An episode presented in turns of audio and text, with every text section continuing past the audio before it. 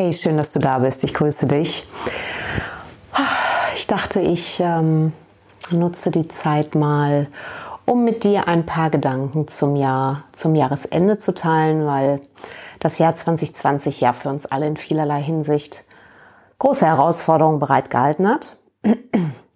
Und ich dachte, ich teile mit dir meine Gedanken, dass du im besten Fall mit Inspiration und äh, Erkenntnis ähm, aus dieser Session rausgehst. Ähm, ich glaube, dass Covid uns in enormem Maße da getriggert hat, ähm, wo wir Wundepunkte haben. Und das war für jeden Menschen anders. Also ähm, wenn ich mal so große äh, Pakete aufmache, ist das ist einmal das Sicherheitsbedürfnis, ne? äh, die Angst davor, krank zu werden. Das war ein großes Thema. Äh, ein anderes Thema ist das Thema Freiheit. Wie frei bin ich? Wie ähm, sehr darf ich meine Gedanken äußern, ohne sofort in Schubladen gesteckt zu werden? Äh, wie frei fühle ich mich? Äh, wie gemacht fühle ich mich? Ähm, dann natürlich die ganzen, gerade auch für die Unternehmer, ähm, das, die ganzen wirtschaftlichen Herausforderungen ähm, wo wir angehalten waren, uns nach Chancen umzusehen und nicht äh, den Kopf in den Sand zu stecken, ähm, sondern wirklich bewusst zu gucken, wo, ja, wo können wir aus einer inneren Stärke heraus agieren, die Chancen nutzen, die sich uns zeigen. Und Phänomene, die ich beobachte, ist, dass wir ähm, leider eingeladen sind, uns ein bisschen zu spalten ich beobachte mit Sorge zugegebenermaßen das Phänomen, dass wir sehr schnell dazu neigen, ähm, bestimmte Labels auf Sachen draufzukleben und aufzuhören, in den Dialog zu gehen. Aus einem Bedürfnis heraus, weil ich sage jetzt mal beispielsweise jemand ein Sicherheitsbedürfnis hat, der andere hat ein Freiheitsbedürfnis, ne, dann ist es sehr klar, dass diese beiden Bedürfnisse ähm, schnell kollidieren können. Und ähm, ich glaube, dass dadurch, dass wir selber so getriggert sind, das Verständnis und die Empathie ähm, an der einen oder anderen Stelle ein bisschen eingebüßt haben. Und ich halte das für sehr, sehr gefährlich, weil ich glaube, dass wir eingeladen sind als Menschheit, ähm, den Weg von der Oberfläche in die Tiefe zu gehen. Und was meine ich damit? Ich glaube, dass es sehr leicht ist, irgendwelche Positionen aufzu, ähm, aufzumachen. Und aus der Logik dieser Position heraus haben dann auch alle recht, also jeweils aus der Position heraus. Nur es findet keine Verbindung mehr statt. Es findet eher eine Trennung statt.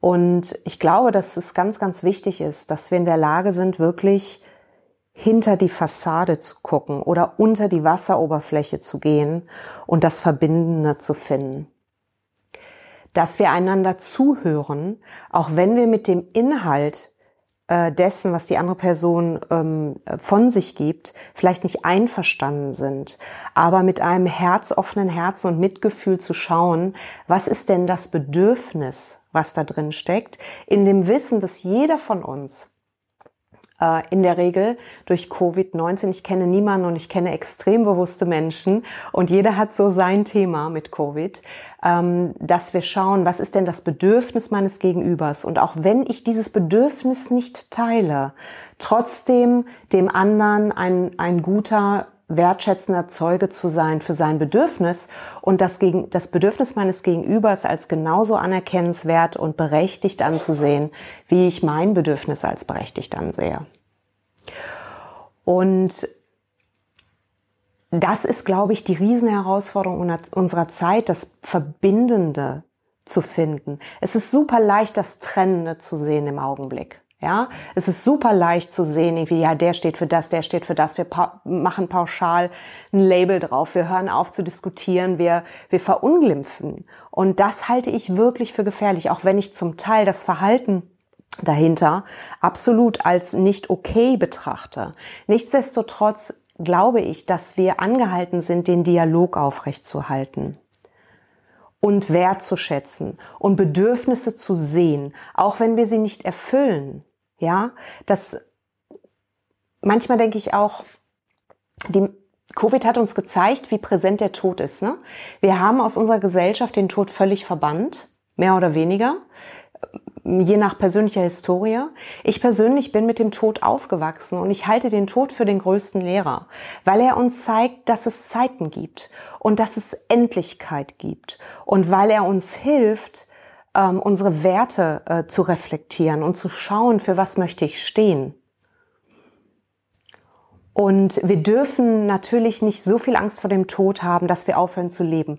Das bedeutet nicht, dass wir unvorsichtig werden, aber äh, wirklich zu schauen, wie kann ich meinem Leben Qualität geben unter den gegebenen Umständen. Und wir sehen uns ähm, harten Fakten gegenüber. Und da zitiere ich ganz gerne ähm, äh, den General Stockdale, der irgendwie achtjährige Kriegsgefangenschaft in Hanoi äh, überlebt hat und gefragt wurde von Jim Collins, ein hervorragendes Buch, das Der Weg zu den Besten, wie hast du das überlegt oder wie haben sie das überleben können? Und er hat gesagt, ja, wir haben die harten Fakten konfrontiert, ich sage es jetzt in meinen Worten, und gleichzeitig nie die Hoffnung aufgegeben. Ja, das bedeutet, er hat das so schön in einem Ausdruck ähm, gesagt, dass er gesagt hat, heute putzen wir das Klo und morgen sind wir frei. Und dieses Paradox, diese Gegensätze gleichzeitig gelten zu lassen, das ist die hohe Kunst, insbesondere in dieser Zeit. Die Gegensätze miteinander zu vereinen und wertschätzend anzunehmen mit all dem, ähm, was das auch in uns auslöst. Und ähm, ich persönlich, für mich war immer ein Mensch, der viele Gegensätze in sich hat. Du kannst es für dich prüfen. Äh, wenn ich meine eigenen Stimmen und inneren Anteile betrachte, finde ich da extrem viel Gegensätze. Und es war für mich eine ganz große Zeit lang sehr, sehr schwer, das in einem Gefäß zu halten. Und ich glaube, dass die Integration und die Heilung dadurch passiert, dass wir in der Lage sind, unsere Schattenseiten zu konfrontieren, weil wir haben sie alle. Jemand, der nur von sich behauptet, ein guter Mensch zu sein, behaupte ich mal, frech wie ich bin, du hast nicht deine Schattenseiten ähm, angeguckt. Und es geht nicht darum, der beste Mensch zu sein, sondern es geht einen liebevollen Umgang auch mit diesen Schattenseiten und den inneren Dämonen, sage ich mal, zu finden, weil dann sind wir auch in der Lage, empathisch und mitfühlend mit Menschen zu sein, die wir abwerten, demoniz äh, äh, demonizieren. Du weißt, was ich meine, ja?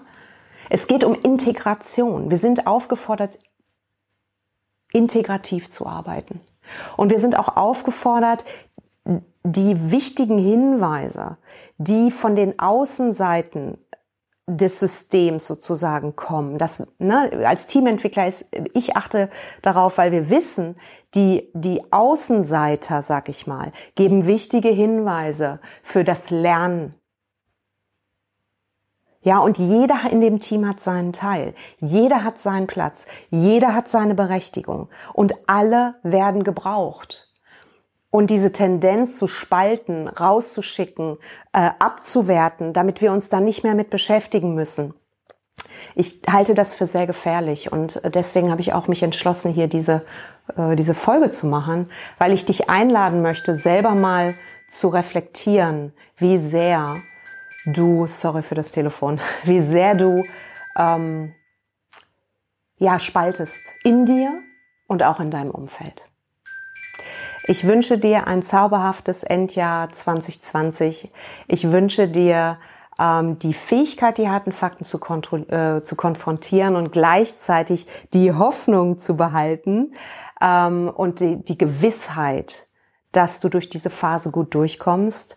Ich wünsche dir ganz viel Kraft dafür und ähm, ja, ich sage alles Liebe, mach es gut, bis dann. Ciao.